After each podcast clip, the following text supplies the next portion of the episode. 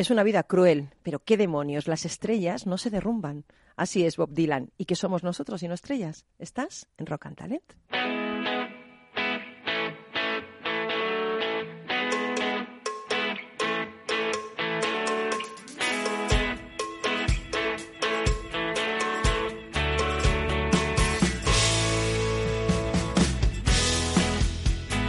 En Capital Radio, Rock and Talent, con Paloma Orozco.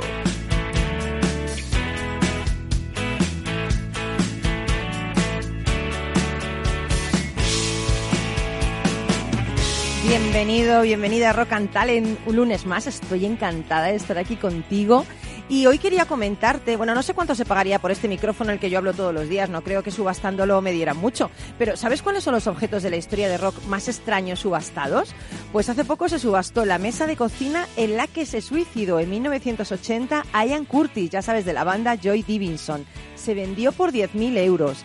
Una uña postiza de Lady Gaga fue vendida por 12.000 dólares. Se la encontró en el suelo uno de los trabajadores de sus conciertos. Por ejemplo, la chaqueta de cuero de Michael Jackson, esa que llevó en el vídeo de Thriller, alcanzó casi los 2 millones de euros. Bueno, menos mal que ese dinero fue para un hospital infantil, ¿no? Por ejemplo, la letra manuscrita de la canción Like a Rolling Stone de Bob Dylan, 1,7 millones de dólares. La camisa negra de seda de Freddie Mercury, 48.448 euros. Las gafas de John Lennon, un millón y medio de euros. Y su muela, y además con caries, 22.000 euros, ¿eh? Yo tengo la muela aquí de John Lennon.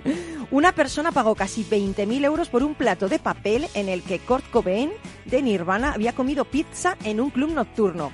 Pero con todo esto, si esto no te ha parecido extraño, lo más, lo más extraño ha sido subastado el tarro con aire de Brad Pitt y Angelina Jolie, ese aire que respiraron durante la premier de la película Señora y Señor Smith, valorado nada más y nada menos que en 500 euros. Un chicle de Britney Spears eh, que en el año 2004 alcanzó la cifra, la cifra de 13.000 euros. Una tostada de medio comer de Justin Timberlake, 1.000 euros. Y lo más que me ha parecido lo más de lo más de lo más es la hermana de James Blunt, y no es un chiste machista, ¿eh? Ella necesitaba ir a un funeral a Irlanda, pero las aerolíneas estaban en paro y no había trenes disponibles. ¿Y qué se le ocurrió a James Blunt, a su hermanito? Pues el músico publicó en eBay, Damisela en peligro necesita caballero de armadura brillante para llevarla a un funeral el domingo. ¿Alguien puede hacerlo? Bueno, pues un hombre se presentó con su helicóptero, ganó la puja y la trasladó. Y no sabéis lo mejor, se casó con ella y ahora tienen dos hijos. ¿Qué te parece? Voy a publicar yo aquí en las subastas a ver si alguien me da una casa en la sierra o no sé, un aeroplano. Hoy en Talent vamos a hablar de cómo se puede medir la felicidad en las empresas y lo vamos a ver, lo vamos a hacer con un happiness manager, Sergio Cancedo, ¿qué tal? Muy Buenos bien, días. muy buenos Qué días. feliz te veo. ¿A que sí? Pues que trabajando en manager de feliz, felizmente de esto, mana- happiness manager, y, y encima vienes aquí cabreado, imagínate, es que esto no es nada, no es nada de Haría- mal. haríamos un mal arreglo. Un mal arreglo. Oye, tú eres fundador de Happy Force. Sí. Luego nos vas a contar lo que es. Luego os lo cuento. Pero se puede medir la felicidad. Se puede medir la felicidad. Vale, vamos a ver cómo lo hacéis luego. Y luego vamos a hablar de esa conexión mágica que hay entre los magos y las empresas, las, eh, los negocios, las startups y el mundo de la magia con un mago que se llama José Ruiz, que además de magos otras cosas. Ya veremos luego. ¿Qué tal, José? Muy bien, buenos días. Que no nos has sacado aquí un billete, decía Sergio, el te dio un billete de 50 y me das de 500. No, esto no es truco, no nos lo has hecho. Tampoco hago milagros. Por ahora. En cuanto me ponga. Y luego tenemos un libro que nos trae Carlos Pucha Gibela, ya sabéis, el fundador y creador de ese maravilloso blog que se llama booksideasblog.com, que es un libro que me encanta, Fluir, una psicología de la felicidad. No me hagas decir el apellido del tío, ¿eh? No, es impronunciable. O sea, No, pues dilo, dilo tú. ver, Ayan, espera, yo digo, no, Mayel, Mayel, Mijail Ayan Mijail, Six Cents Mijaili. pero esto qué nombre es, o sea, Es un nombre croata y entonces, bueno, un apellido croata, entonces, bueno, pues la verdad es que es complicado. ¿eh? Bueno. Yo creo que tiene origen húngaro, ¿eh? Bueno, tiene pinta de tener origen tú que húngaro. bien lo pronuncias, se nota que has estado toda la noche ahí pronunciándolo. Bueno, es que el húngaro dicen que es el idioma más difícil de Europa. Madre mía. Bueno, pues nos vas a explicar eh, si la felicidad, si hayan encontrar esos momentos flow en nuestra vida. Eso es. Y nada, aquí a los mandos de la nave nodriza tenemos a Félix el Duende, que es el que elige todas nuestras canciones, como esta tan bonita que nos va a poner de un hombre que hoy cumpliría 94 años, Baby King.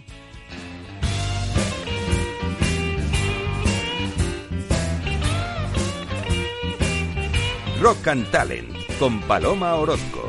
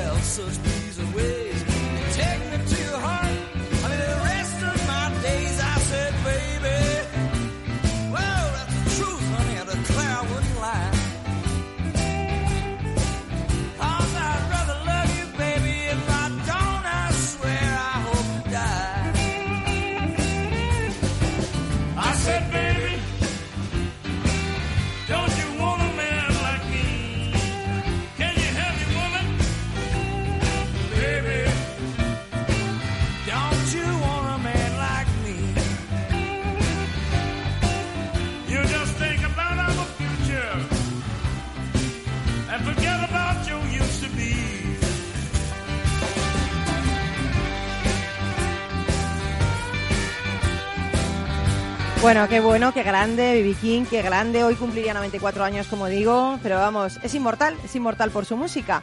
Eh, igual que tú, Sergio Cancedo, tú no eres inmortal. Bueno, yo todavía no. Todavía no.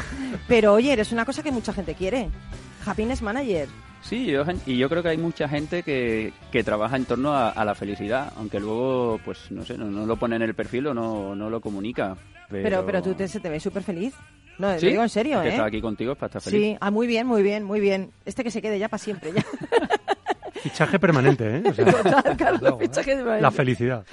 Oye, eh, Sergio Cancedo, tú eres eh, fundador de una app que mide la felicidad de las empresas, pero explícanos un poco qué es Happiness, eh, Happiness, Happy Force y por qué nació y por qué se dedica al mundo del happiness. Pues mira, eh, nació de, de una startup eh, en el peor momento. Eh, yo era director de recursos humanos eh, y esto era el 2010 y despedimos al 18% de la compañía porque, porque nos hundíamos. Eh, y era o nos salvábamos o desaparecíamos. Y en ese momento le contamos a las personas que yo pasaba de ser el director de recursos humanos a ser el responsable de felicidad. Madre mía, ¿no te ahorcaron?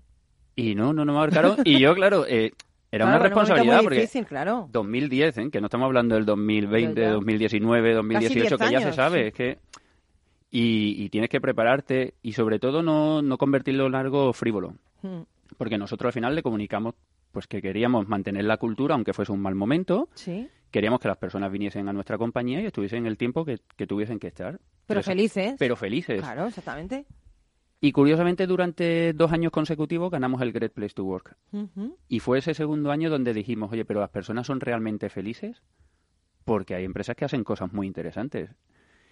Y pusimos unos tablones con las caritas de todo el mundo y unos imanes verdes o rojos en el que les dijimos, oye, cuando os vayáis, decidnos cómo os habéis encontrado. Qué bueno. Y cuando ponían tres imanes rojos, íbamos a hablar con la persona para ver si le podíamos ayudar.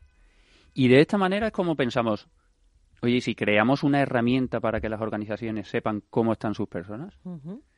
Y así comenzó la aventura. No me digas hasta que, que, qué bueno. bueno. pues somos tres socios. Estábamos dispersados en diferentes eh, organizaciones porque ya nos habíamos ido. Y nunca mejor dicho, en un pitch elevator, eh, a uno de mis socios, el, el CEO, le dijo, oye, te- Dani, tenemos un problema, se nos está yendo la gente y no sabemos por qué. Le dijimos, pues mira, tenemos una herramienta que a lo mejor te puede dar información de cómo están las personas. Y ahí empezó la aventura hace cuatro años. La pusieron en marcha y, y bueno, y, y aquí estamos y creciendo. Pero escucha, y creciendo. ¿Pero cuántos trabajadores sois ahora? Pues somos 12, Pero ¿y, y cuántos clientes? 60 Fíjate, madre en mía. todo el mundo. Madre mía, madre mía. Sí, sí. Tenemos, cli- tenemos clientes desde México hasta Azerbaiyán. Pero fíjate, mucha gente puede decir, oye, la felicidad, pues vaya tontería, ¿no? ¿Realmente la felicidad es sinónimo de que una persona sea más productiva en su trabajo? Pues yo creo que antes lo hablábamos, ¿no? Eh, o sea, ¿cuántas personas realmente son felices con lo que hacen? Son muy pocas.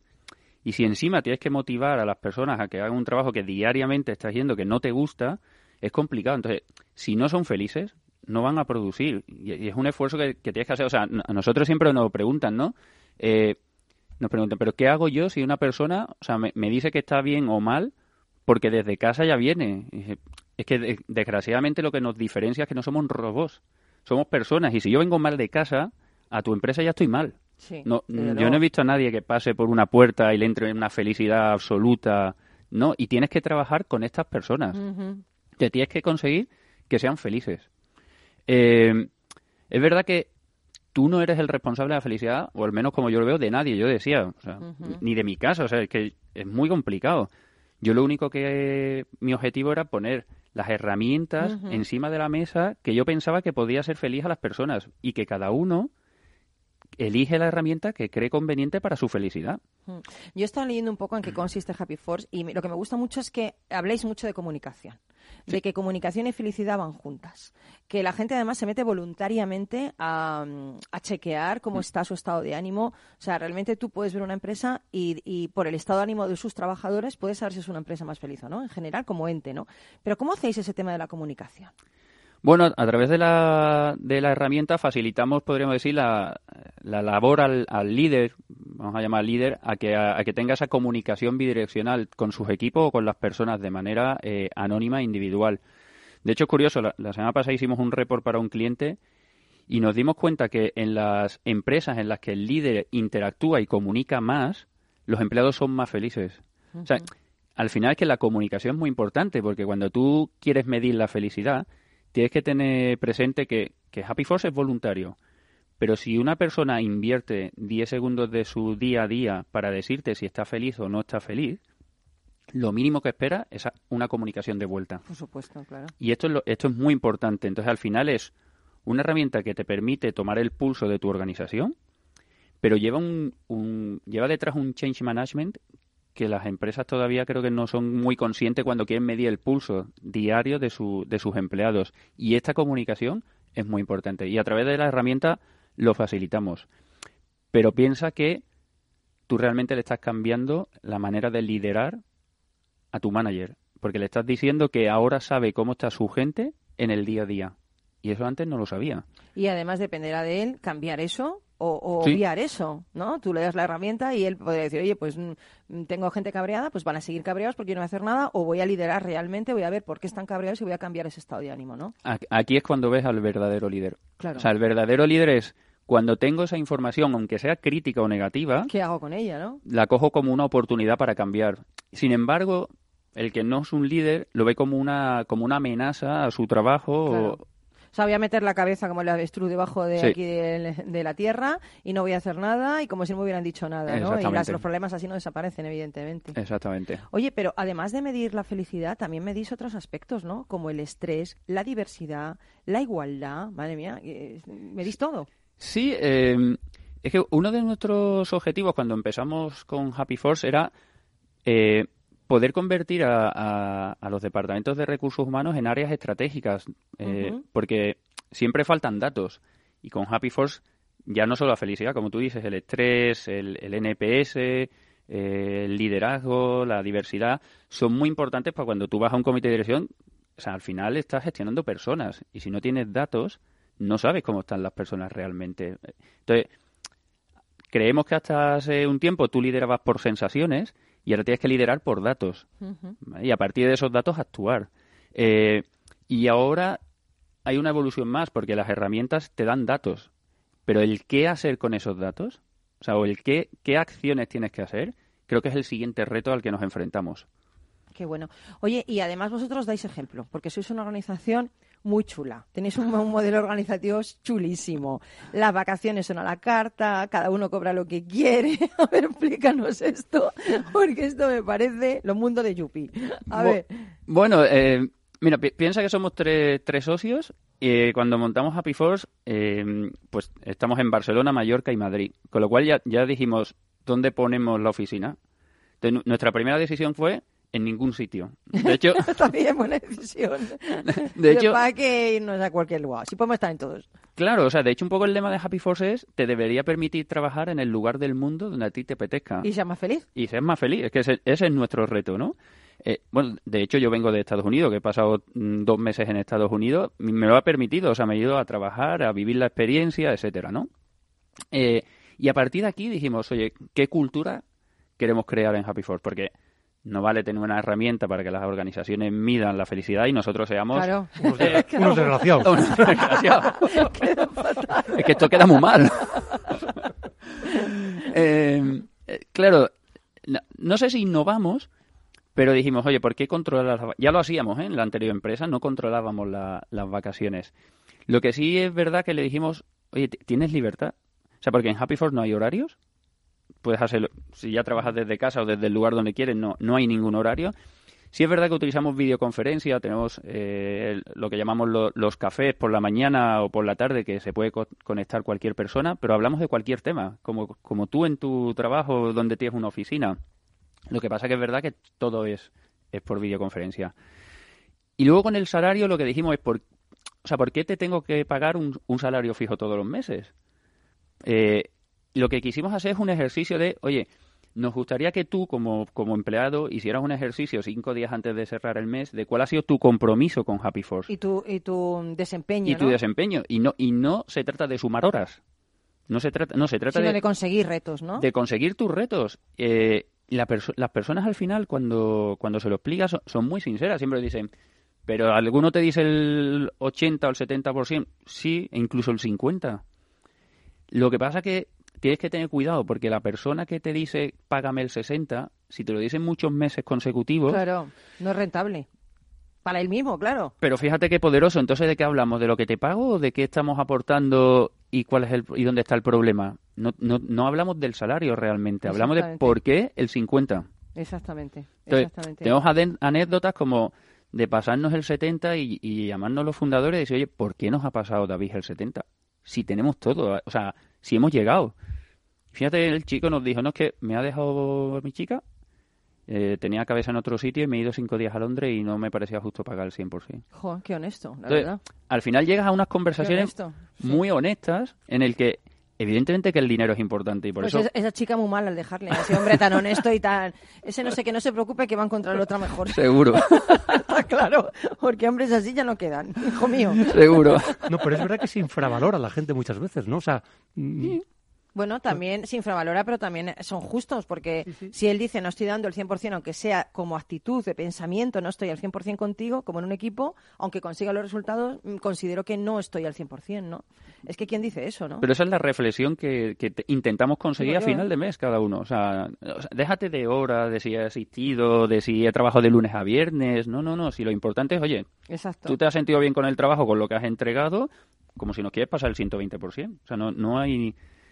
Jolín, Carlos, tú en, esas- en las empresas que has trabajado no has sido nunca así, ¿no? no, pero en la que tengo ahora sí. Sí. Hacemos justo lo que estás Hombre, contando. es ¿eh? que si pasamos ya de los 50 y seguimos igual que cuando tenemos 30, pues un poco mal iríamos. Pero es porque es mía, si no... Claro, claro, ahí estamos. Es que si no... Hay, hay que innovar, hay que Y innovar. José, ¿tú qué tal? ¿Qué, tú pas- ¿Qué pasaría tú? Yo no, uf, depende, depende, del día. tú también honesto. Yo es que tengo la mente controlada también. Tú, tú harías un truco de magia y, y el 150. que Ya ves lo que sale. De forma justa, ¿eh? Oye, Sergio, y estás encantado de trabajar aquí en Happy Force. Ahora, ahora ves tu etapa anterior como lejana, ¿no? ¿O cómo? La ves así como Bueno, el túnel del tiempo, ¿no? Eh, yo siempre lo dije, ¿no? En el 2008 para mí hubo, hubo un cambio, que, que es conocer este mundo de startups en el que te permite, pues, no sé, pues cambiar. Para mí fue, fue un, un cambio bastante importante. Yo venía de, de empresas tradicional, de, de pyme, del sector financiero donde hubo una gran crisis en el 2007 y cambié a una startup donde el riesgo es permanente. Pero es verdad que yo creo que llega un momento que te olvidas de ese riesgo, ¿no? sí. de oye, sí, ¿qué va a pasar mañana? Y, y estás pensando en qué, qué voy a hacer mañana o, o hacia dónde podemos ir. Sobre todo, encontrarte en un ambiente en el que el, el error está permitido. De hecho, yo creo que, es- que es importante, ¿no? O sea, tampoco ahora que hierres todo- todos los días, pero que sí te permite crecer. Yo creo que si no te equivocas, igual es que no estás intentando nada nuevo. Hmm. Entonces, siempre estás siguiendo igual, ¿no? Entonces, es verdad que es un cambio muy importante, pero es muy gratificante. Hombre, yo acabaré hoy el programa hablando de un padre franciscano que enseña en África y que ha ganado el premio al mejor profesor del mundo. Y eh, se me ocurre, eh, porque yo eh, no es que haya estudiado la Biblia, pero la he leído para escribir la Biblia para niños que tengo, y decía una cosa que me gusta mucho, que dice que los pájaros no se preocupan y que viene el alimento solo, ¿no? A veces quizá nos preocupamos demasiado de conseguir cosas en vez de, de sacar nuestro verdadero talento, ¿no? Y a veces hay que dejarse fluir, ¿no? Ya nos lo dirá luego Carlos, y las cosas vienen solas. O sea, realmente sí, a veces lo puedes pasar mal, pero si confías en ti mismo, ¿no? Creo que todo es posible, ¿no? De hecho, tú has confiado en ti mismo, has confiado en un proyecto, en una idea, en tus socios y, y eres más feliz que antes, ¿no? Ya no se trata de dinero, supongo que el dinero es una consecuencia de algo que haces bien. Eh, viene, pero si te preocupas mucho del dinero y poco de ser feliz donde estás, si lo único que tienes es tiempo, ¿no? O sea, Sí. A veces me, me- me da esa sensación, o sea, nos preocupamos demasiado de las cosas materiales, pero realmente lo que se nos va y donde tenemos que enfocarnos es en aquellas cosas que ya, eh, que cuando nos muramos, el tiempo es lo único que vamos a echar de menos, ¿no? En, O sea, en- esas cosas que te aportan, o sea, que al Claro. final, ¿cuánto te queda para jubilarte y cuánto tiempo pasas en el, en el trabajo? Es verdad que, que es fácil decir, pues deja tu trabajo si no te gusta. O sea, no creo que no, hay que ser tan... hay pero etapas, hay eso. etapas, claro, hay etapas. Y momentos. O, o si no te gusta el trabajo, enamórate de otro eh, de trabajo, esto pasa con la vida real, o enamórate de, de tu mismo trabajo, te reenamoras otra vez, un haces amante. algo, buscas un amante y estas cosas.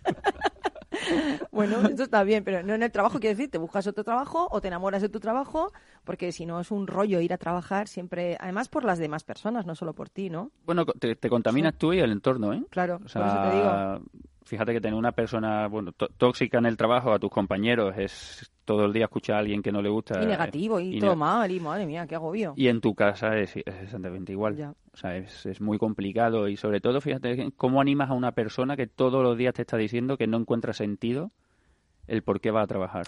Ya, pero ¿sabes qué pasa? Que el victimismo está bien cinco minutos, pero luego no te ayuda. O sea, el victimismo es acaba, has llorado, sigue adelante, porque nadie va a hacerlo por ti. Entonces, si no eres capaz de comprometerte con tu vida y de cambiar tu realidad, fu- mal vas. Tú eres la única que lo puedes cambiar, ¿eh? Tú eres la única persona. O sea, de, de ti depende. Como tú dices, oye, está bien que me lo digas todos los días o una vez a la semana, pero ¿qué vas a hacer para cambiar? Exactamente. Porque el, Eso- el- el de la empresa no te lo va a cambiar. Exactamente. Bueno, pues nosotros nos vamos a ir a Publi, que también es una cosa para ser feliz, porque eh, volvemos enseguida. Es un ratito lo que nos vamos y volvemos con José Ruiz, que nos va a hablar de que tienen que aprender las empresas de los magos. Por fin, por fin van a aprender algo de vosotros, José. Luego nos lo cuentas. Ahora.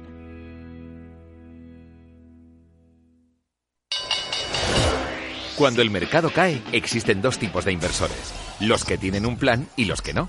Entra en xtb.es y descarga nuestra guía para sobrevivir a las caídas en bolsa. Aprende a proteger tus acciones y a sacar provecho de los mercados bajistas. XTB, más que un broker online. El 82% de las cuentas de inversores minoristas pierden dinero en la comercialización con CFDs con este proveedor. Debe considerar si comprende el funcionamiento de los CFDs y si puede permitirse asumir un riesgo elevado de perder su dinero. La bolsa como no te la habían contado. Yo sufría como un perro cuando empecé en bolsa. No pequen por vicios de la voluntad en la Es un clásico hinchapelotas. No, coño, que sigue siendo en el mismo valor absoluto. Eso es lo que no va. Y eso es lo que vamos a tener que pagar. El mercado sin tapujos. Cada tarde te espero de tres y media a seis y media en Capital Radio. Mercado Abierto. Imprescindible. Cuando comenzábamos, en el año 95, no imaginábamos que 20 años después más de 100.000 personas utilizarían nuestras herramientas de inversión. En cada nuevo reto que emprendemos ponemos lo mejor de nosotros mismos. En VisualChart queremos avanzar y por eso hemos lanzado nuestra propia agencia de valores, Esfera Capital. Esfera Capital, un broker de inversores para inversores. Si quiere conocer nuestro trabajo, visítenos en esferacapital.es. Escuchas Capital Radio, Madrid 105.7, la radio de los líderes. Gráficas Naciones. Más de 50 años de experiencia en el sector de las artes gráficas. Apostamos por la última tecnología tanto en impresión offset como en digital y gran formato. Realizamos todo tipo de impresión. Tarjetas de visita, folletos, libros, vinilos, decoración y montaje de stands. Más información en el 91 629 2145 o en gráficasnaciones.es. ¿Cómo innovar en nuestra empresa? ¿Cómo desarrollar nuevas ideas? ¿Cómo adoptar el mundo digital? Nosotros no tenemos las respuestas a esas preguntas, pero sí que te vamos a mostrar el camino para que las encuentres. De lunes a jueves a las seis y media de la tarde, After Work, en Capital Radio, con Eduardo Castillo. Capital Radio. Siente la economía.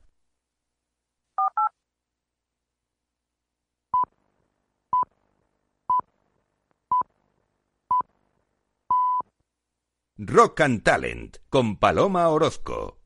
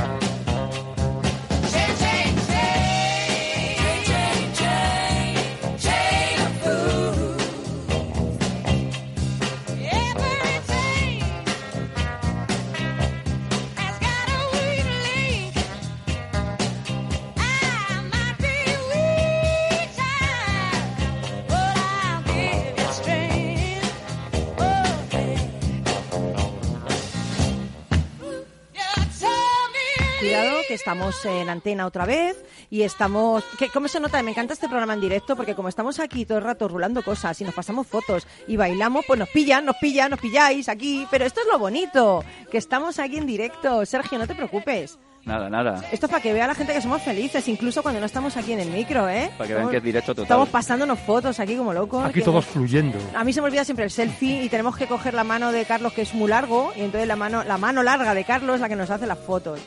Pero bueno, hoy quería hablar de, de una cosa que me encanta. A mí me encanta el mundo de la magia, José, José Ruiz. A mí también.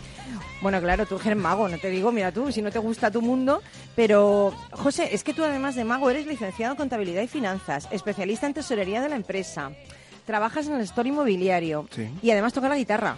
Además, Pero hijo, ¿cuántos años tienes tú? 24. Madre mía, esto es horrible. Eh, aquí es cuando ya se me viene el mundo encima. Digo, ¿pero qué hemos hecho nosotros? Tanta felicidad y tanta historia. Hay tiempo- Sergio hay tiempo para todo. Yo pienso lo mismo, ¿eh? Y luego la- ¿Dónde he estado yo y qué he hecho? Ahí está. Todos ponerse. Todo ponerse. Oye, eh, ¿qué hay detrás de un buen truco? A mí no me gusta llamarlo truco, me gusta llamarlo ilusión. ¿Qué hay detrás? Porque yo veo un mago y parece que es muy fácil todo, ¿no? Pues mira, yo llevo 14 años detrás de cada truco, muchísimo truco, efecto. Ilusión, efecto. Muchísima ilusión, muchísimo trabajo y error, muchísimos fallos, que al fin y al cabo pues es donde uno más aprende. Ujú. Sobre todo poniéndole ganas y pasión a lo que uno hace. Oye, todo. hay muchas empresas que, que utilizan ya en la formación de los directivos los trucos de magia, ¿no? ¿Realmente eh, la magia ayuda a entender a los directivos el pensamiento creativo? Pues yo creo que puede ayudar tanto a los directivos como a cualquier persona. Al fin y al cabo, esto de proceso creativo creo que es una asociación de ideas o de información que tenemos ahí arriba, que tú no sabes que está ahí, y de repente un día pues todo se hila, todo se alinea y sale, digamos, la nueva idea. Al fin y al cabo, creo que, como te digo, cada persona tiene esa información ahí arriba, lo que hay que hacer es introducir información leyendo, viajando, visitando, viendo cosas y sobre todo yo, por ejemplo, en la magia trato de hacerlo y es lo que nos dicen siempre, es buscar o aprender de otras artes que no sea solo de la magia, porque al fin y al cabo los magos pues llegamos a saber mucho de magia y tal vez poco de otras cosas. Entonces, ir al teatro, ir a ver monólogos y demás, o simplemente viajar, eh, tener experiencias y vivir es lo que a uno le enriquece la actuación y el proceso creativo, por tanto. Qué bueno. Yo te he de confesar que, que a mí me encanta Houdini. Pero ¿por qué me gusta Houdini? Porque además de escapista, de mago, era un genio del marketing. El tío convertía sus, sus eh, números en espectáculos, eh, llamaba a la prensa, lo, lo convertía todo. Bueno, era, eh, yo creo que fue el primero que hizo esto, ¿no? Y además también creó su propia empresa de cine, ¿no? Los magos también son empresarios, son startups pequeñas, ¿no? Pero realmente está conectado los negocios y la magia. Totalmente. Al fin y al cabo, lo que mola de Houdini es que, bueno, había un mago que es considerado por nosotros como maestro, se llamaba Dai Vernon. Ay, eso no lo conozco yo. Dai Vernon era un mago, o sea, era mago para magos, era un maestro para ma- los magos. Y él se vendía siempre como el mago que engañó a Houdini. Y, Me y mi, maes- y mi maestro siempre me decía, mi maestro siempre me decía, José, dice, analiza esa frase y analiza de ahí quién es el grande, quién engaña o el que es engañado. Al fin y al cabo, Houdini hizo lo que hizo y pasó a la historia por algo. Sí. Consiguió diferenciarse y creo que al igual, por ejemplo, que Juan Tamariz, que ha sido alguien que rompió esa barrera, digamos, esa imagen del, del mago clásico recto y guapo y pasó a ser un tío loco que aún lo sigue siendo. A mí lo que me llama de él, por ejemplo, es eso, es el estar ahí encima del escenario y, y estar viendo un tío que está ya tiene una edad y está haciendo el tonto y es feliz haciendo lo que hace. Entonces creo que un poco la diferenciación es lo que Mm. sacó Houdini partido y lo que marcó una historia. Bueno, de hecho, Houdini hizo en su espectáculo, tenía un espectáculo en el teatro, hizo un, un truco con un elefante, creo que era que lo hacía aparecer. Madre mía. Algo que era bastante bestial y el público, más allá de aplaudirle, lo que hizo fue pitarle, porque el público lo que quería era verle hacer escapismo. Entonces eso es algo que los magos también tenemos que tener en mente, como si fuera un empresario, que es saber quién es tu público y qué es lo que quiere y dárselo. Houdini ahí se equivocó, porque él lo que quería era ser mago. Se hizo famoso por escapismo, pero él quería ser mago y no lo consiguió. Madre mía, lo del elefante. Es, es verdad que muchas veces te piden el elefante, pero no, pero otras veces no te lo piden. El y tú vas no, y le das ahí. no aceptó el elefante, él quería, querían verle cómo se escapaba encima de, las cabezas del público, que eso era bestial. Madre mía. Fíjate, muchos CEOs de grandes compañías eh, han dicho que la magia les ha servido para tener éxito en el mundo de la empresa. Por ejemplo, Iran Yanif, que ex mago, fundador y CEO de Perfecto Móvil, o Tristan Harris, el fundador de Aptur, que se formó en el laboratorio de tecnología persuasiva en la Universidad de Stanford. Y decía este hombre que la gente no sabe lo que quiere hasta que se lo enseñas, como hacen los magos con las cartas, ¿no? Eh, yo entiendo que cuando tú estás encima de un escenario, tienes que gestionar la incertidumbre, la frustración, el fracaso. ¿Y si no me sale qué hago? ¿Y cómo conecto con el público? ¿Y cómo comunico? Público, a veces hay magos que no hablan. Es muy difícil esa Es muy conexión, difícil. ¿no? Yo siempre he pensado que el fracaso no existe porque al fin y al cabo quien tienes delante, la probabilidad de que vuelvas a verle es bastante baja. O sea que da igual. Y si le, y si le ves no va a pasar nada porque es una, es una experiencia graciosa. Eh, también creo que hay mucha gente, hay gente que dice que a mí no me gusta la magia. Yo creo que a todo el mundo le gusta la magia, lo que pasa es que hay gente que aún no lo sabe. Qué- Qué bueno, ¿no? Y tú vas y se lo demuestras. Y yo trato, trato de hacerlo. Y si no, pues mira, pasamos una experiencia maja, nos reímos y mira, pues, pues ha fallado. Creo que el hecho de fallar o... No creo que sea lo importante. Siempre los magos decimos que el público perdona el fallo, lo que no perdona es el aburrimiento. Al fin y al cabo, fallar es humano. ¿Yo cómo lo gestiono? Pues es que depende. Cuando un mago falla, cuando fallamos, pues tenemos como 10 posibles salidas a, ¿Tantas? a ese fallo. Depende del juego, hay cinco, hay dos, ¿sabes? Entonces, cuando falles es como que sabes por dónde tirar, con lo cual el público no percata que tú has fallado. Hay juegos que fallas y no hay vuelta atrás, y ya está. A mí me ha pasado. Y lo teatro, dices, lo dices. Pides perdón, te aplauden y fuera. Pues se lo han pasado bien. Si fallas y se lo han pasado mal, pues es bastante peor. Y sobre todo si fallas un día y no sabes cómo salir, te vas a casa diciendo, mira, ya tengo una salida nueva, ya son 11 en vez de 10. Qué bueno. Oye, ¿y alguna anécdota que te haya pasado en el escenario? Sí, pues mira, eh, además hace poco en el teatro eh, estaba todo el pescado vendido ya. Yo había hecho ciertos juegos pensando que el público pues sabía, yo eran juegos que sabía que funcionaban perfectamente y metí al final un juego nuevo que era básicamente pues que se apuñala la carta elegida con un cuchillo, apuñalas la carta que han elegido. Yo lo puse como gran final, digo, "Buah, esto va a ser apoteosis. la repera. Y apuñalé una carta y cuando miré yo sabía que no era. Entonces, ¿qué carta era? Miro y digo, efectivamente no es. Pues ahí lo único que hice fue, pues bajé el cuchillo. Lo siento, un placer y nada, pues ahí te aplauden y te vas y estás contento. Una copita a la salida y ya está. ¿Y tú la, co- ¿Y la carta dónde estaba? Pues no lo sé. Lo peor es que no sé por qué la me falló. maldita carta. No, no, jamás era un juego que yo tenía como seguro, digo, lo pongo al final porque es un juego fuerte y seguro y no falla, pues falló. Pues ya te digo, ya sé cómo salir, ya fui a casa, eh, trabajé, que es lo que hay que hacer y me cabré bastante conmigo mismo y para adelante. ¿Y tú innovas? ¿Tú creas tus, propios, tus propias ilusiones? No, yo mm, prefiero, o sea, encuentro más placer buscando libros antiguos y encontrando cosas que se hacían antes y estudiándoles y, y haciendo eso en públicos como más disfruto. ¿Y hay alguna cosa antigua que se hacía antes que no se hace ahora, por ejemplo? ¿Que encuentras en esos libros? Sí, de hecho, o sea, normalmente mm, Que puedas contar, porque sé que hay una, una especie de no porque halo me, ahí me echan de. Hogwarts, me echan de Grammy así que no puedo contar gran cosa. Hogwarts, de hecho. Harry además Potter. un carnet y no quiero que me echen.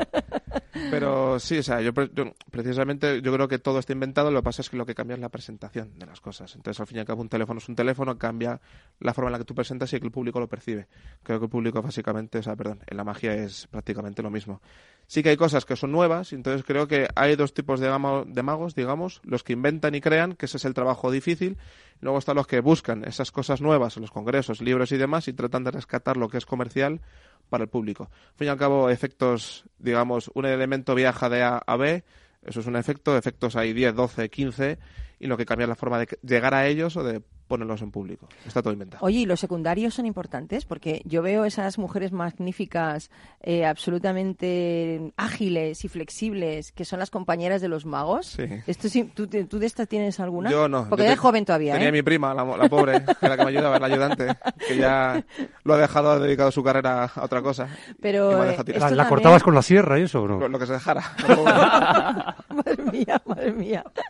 mi Pero estos, estos secundarios también son importantes, ¿eh? Muy importantes. Al fin y al cabo, un espectáculo grande se, se sostiene en gente en el equipo y yo personalmente, bueno, es que no tampoco hay presupuesto para eso. pero Me valgo conmigo mismo por ahora, pero un espectáculo grande se sostiene mucha gente y al final, cabeza visible, está el mago y tres ayudantes, pero hay un equipo brutal detrás. Oye, y y los magos os esforzáis mucho en transmitir ilusiones, ¿no? Yo entiendo que eso también es lo que hace un líder para un equipo, ¿no? El hecho de transmitir ilusiones, de motivar a la gente, de transmitir eh, felicidad, entusiasmo. Pero a Lo veces, a veces no te apetecerá, a veces te duele el estómago, has tenido una mala experiencia, te dejó tu chica, yo qué sé, o tu pareja y sales allí a, a A comer mí me ha pasado ir a actuar y decir, pues mira, precisamente no es que me apetezca, pero una vez te pones y estás ahí y empieza, ya la cosa, es que al fin y al cabo es lo que más te gusta en la vida.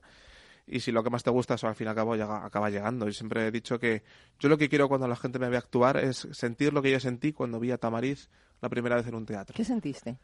Eh, Aquello fue, o sea, me voló la, la la cabeza. Fue una sensación de imposibilidad. Yo lo único que vi fue que él adivinaba una carta por teléfono. Y me pasé todo el verano diciendo, ¿cómo narices habrá hecho este hombre esto? Y mi padre me decía, después de todo el verano, pensando, mi padre me decía, déjalo que seguro que es un compinche. Y yo que no, que no. Yo, Tamariz no usa compinches. Digo, esto tiene que ser algo. Y cuando lo descubres y eres capaz de transmitir eso luego a la gente, es una mejor sensación que hay. Qué bonito. Cuando la gente percata que eres feliz haciendo lo que haces. Tú también estás siguiendo tus sueños, porque tú has estudiado Estamos otra cosa, pero tú quieres ser mago. Yo quiero ser mago. totalmente. O sea, que Mis estás padres ahí- aún no lo saben, aunque bueno, ya me escucharán. ¿Tus padres no lo saben? Bueno, Mal se- momento para se- decírselo. Se hacen una idea. Imagino que se harán una idea ya. Oye, pero lo decidiste cuando viste a Tamariz, lo de que O sea, querías ser mago. Yo empecé cuando tenía 10 años, me hicieron un juego, un juego así chiquitico en la playa y dije, esto no puede ser. También fue suerte que me hicieron un juegazo brutal, me llegan a hacer una cosa más normalita Sí, y lo sí, mismo no te- me engancho. Y lo decidí cuando estaba en primero de carrera. Fue cuando empecé a darme cuenta de que, pues, que esto podía tener Yo, tirón para mí. yo he de decir que yo he ido a un espectáculo de José, lo he visto y me ha, me- me ha dejado alucinada. Yo vi, un, vi una ilusión en la que él adivinaba una carta, no, adivinaba algo que estaba en un sobre que lo había mandado por correo. O sea, una cosa, Sí. no sé, una, no voy a contar aquí todo el, porque es Hagamos muy... spoiler, pero es el final del show. Madre mía, increíble. Yo decía, esto es- un- esto un es sobre im- por correo. Sí, imposible.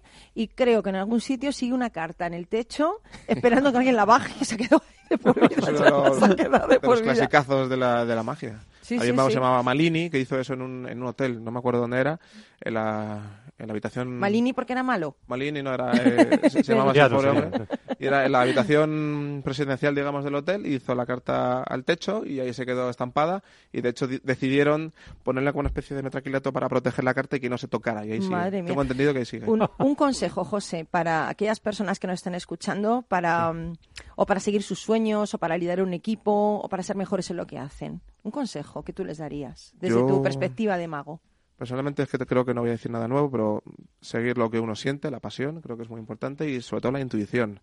Hacer oídos sordos a lo que te diga tu entorno y tirar para adelante porque al fin y al cabo la comodidad está bien, pero el riesgo también mola. ¿sabes? señor, pero míos. Te pone, te pone a prueba y creo que en ese riesgo y esa incertidumbre es donde uno de verdad se demuestra a sí mismo de lo que es capaz de hacer. Bueno, me lo has dejado, me lo has dejado, vamos, eh, a punto para decir un dicho samurái, que sabéis que soy samurái. Eh, el perro que caza no tiene pulgas, el perro que está en la perrera sí las tiene. O sea, nosotros somos perros que estamos cazando, por eso no tenemos ninguna pulga nunca. Entonces es mi consejo de hoy. Hombre, bueno, Para escribir un libro es muy bonito, pero luego hay que hacerlo. hay que hacerlo, exactamente. Hay que Bueno, pero es difícil. Muchas gracias, José, por ilustrarnos. Siempre es un placer tenerte aquí, pero no te vayas todavía, que ahora nos vamos a ir, nos vamos a fluir con Carlos Pucha Gibela, ¿eh? Rock and Talent, un programa para ti, para compartir, para sentir, con Paloma Orozco.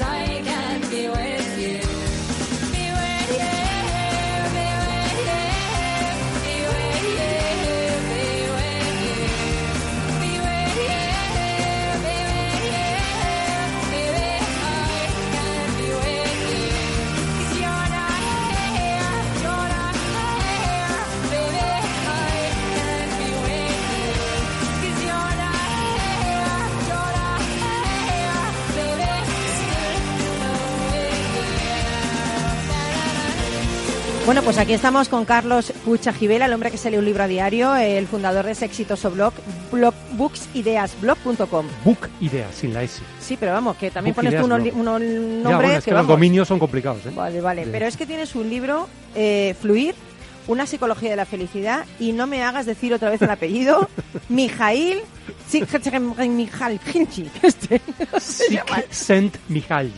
Pero vamos, hay que verlo escrito porque si no es imposible. La gente que busque fluir una psicología de la felicidad está. con Mijail. Y arreglado. Mijaili. Oye, decía yo esta pregunta, ¿la felicidad se hallan encontrar más momentos flow en nuestra vida? ¿Qué son los momentos flow? Cuéntanos. Pues eh, mira, eh, el autor define fluir como la sensación de hacer algo sin esfuerzo, siendo feliz haciéndolo, Anda. pero para ello re- se requieren una serie de requisitos, como es centrarse en objetivos claros y compatibles entre sí. ¿Mm? Entonces, eh, claro, eh, todos hemos experimentado muchas veces la sensación de fluir. Y todos sabemos cuando se fluye, ¿no? Eh, a lo, a- a- a- lo- lo malo es que muchas veces la última vez que nos pasó esto fue hace mucho tiempo. Entonces, lo ideal es encontrar, claro, es encontrar el momento en el que podamos repetir. Vale. Y contrariamente a lo que piensa la gente, esos momentos son más frecuentes en el trabajo que en el ocio. Claro, porque estamos más tiempo. Eh, no, no solo porque estemos más tiempo, sino porque en el trabajo, si realmente el trabajo es algo que nos aporta a nuestra vida, si realmente nos sentimos realizados, es más frecuente que ocurra en esos momentos de fluidez donde te olvidas del resto del mundo y estás concentrado en hacer tu tarea, en hacerlo lo mejor posible, en estar desempeñándote con, eh, con mayor, eh, digamos, fluidez, nunca mejor dicho. De hecho, a José le pasará en el escenario. Habrá momentos en los que sientas que esto sucede. A mí dando clases también me pasa. Cuando estoy dando clases y, y- y- detecto esos momentos mágicos donde todo el mundo te está prestando atención. No te quieres bajar de ahí. Exactamente, y quieres que continúe, ¿verdad? Lo que pasa es que muchas veces se, se acaba, Acaba. antes de lo que de lo que tú quisieras, ¿no? Otras veces eso era una percepción, ¿eh? Dicen, qué coñazo, ya que se vaya este profesor. es verdad, otras veces ahí- pasa eso. Y tú ahí enrollado, ¡hola! Otras veces pasa eso, ¿eh? Tú emocionado. Entonces, eh, a ver, en, en- en este libro se, se juntan dos conceptos, que es qué es la felicidad y lo que es la sensación de fluir. ¿Y qué es la felicidad? Ha habido tres grandes corrientes de pensamiento, por así decirlo, en la humanidad, que son eh, la filosofía, la religión y la ciencia, pero realmente no dicen cosas incompatibles entre sí. Eh, es verdad que en algunas cosas se diferencian, pero hay un cuerpo común. Y es que realmente las personas cuando hacen algo que les apasiona, que les gusta, normalmente experimentan esa sensación de felicidad y esa sensación de fluidez.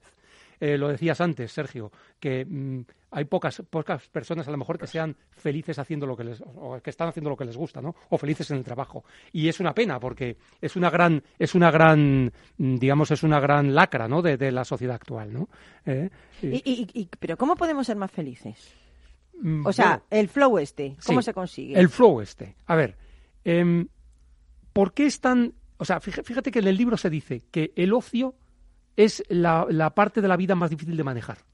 Es decir, el ocio se divide en activo y en pasivo. Normalmente con el ocio pasivo, por ejemplo, ver la televisión, pues la gente no es especialmente feliz. Es- esa es la realidad. no me extraña, no te con- sientes con los fluir, programas ¿no? que hay, es que- que es Claro. imposible eso. En cambio, el ocio activo, por ejemplo, jugando a algún deporte que te apasione, pues sí, ahí sí puedes experimentar esos momentos, ¿no? Entonces, eh, normalmente en el trabajo sí logras eso si tienes unos objetivos claros que están alineados con algo que te hace sentirte útil en la vida, que estás aportando algo a Mm. los demás y a ti mismo también, ¿no?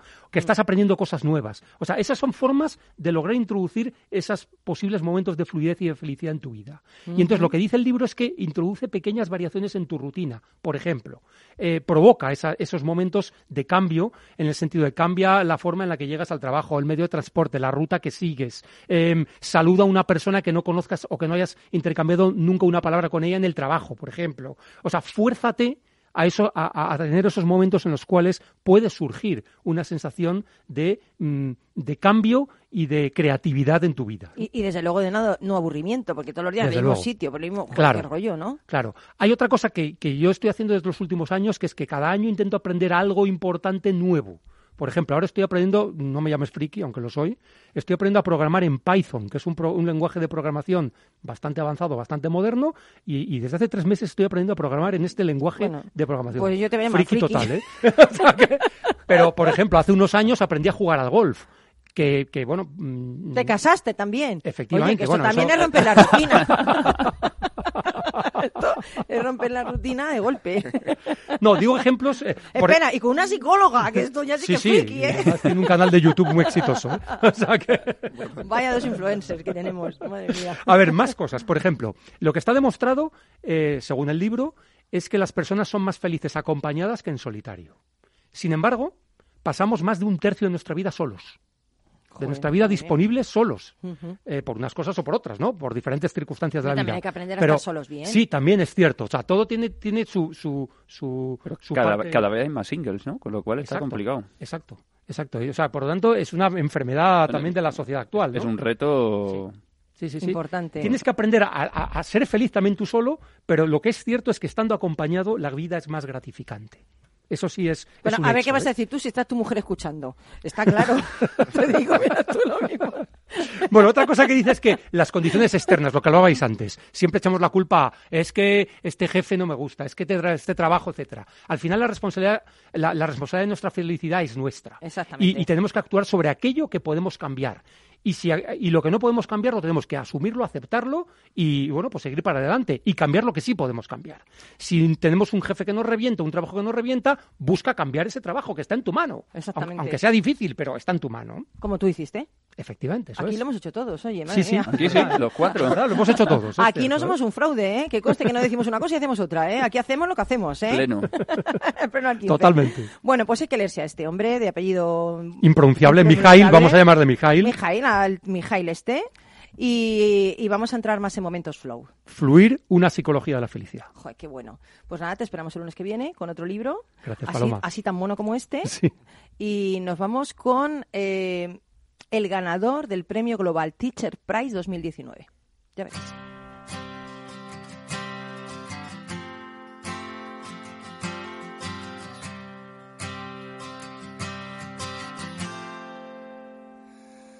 They say love, love is blind.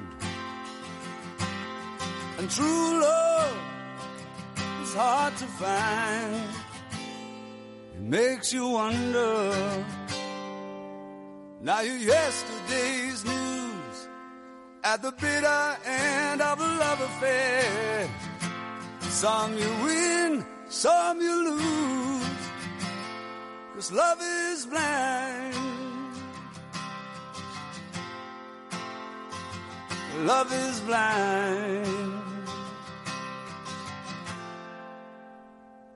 Y con esta hermosísima canción de David Coverdale, os quería contar la historia del fraile franciscano Peter Tavici, que ha ganado el premio Global Teacher Prize 2019 que otorga anualmente la Fundación Barkey al mejor profesor del mundo.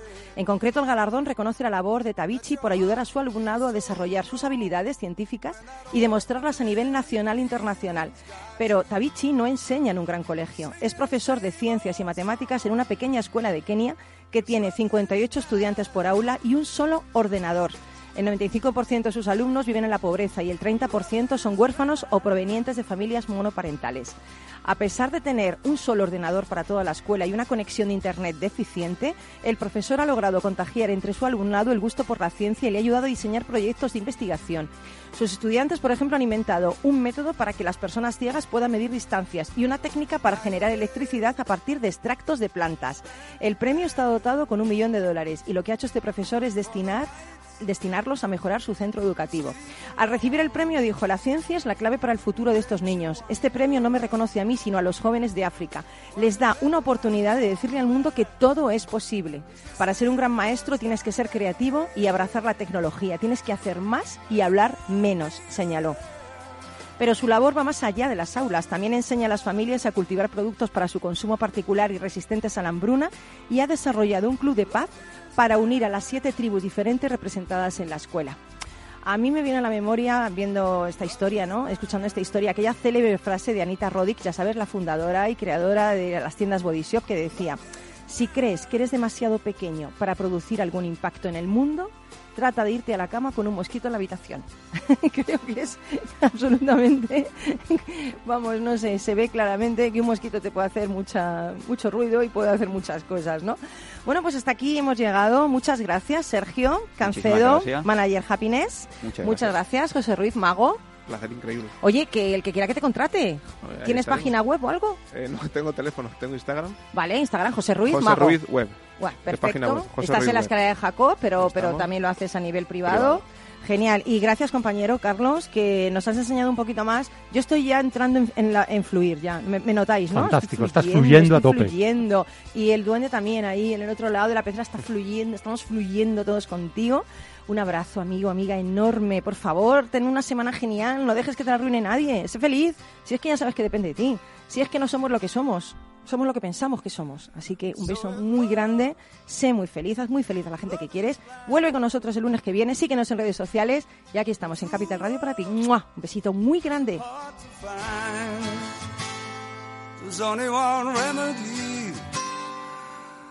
To take away the pain. You gotta roll with the punches, baby. Start all over again. This love is blind.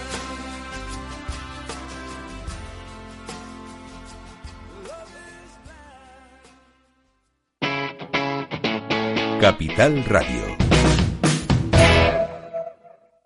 Hola, soy Leopoldo Abadía, autor de La Crisis Ninja.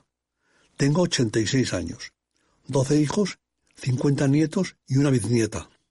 A mi edad, y con tanta gente en casa, siempre he pensado que era imposible conseguir ahorrar.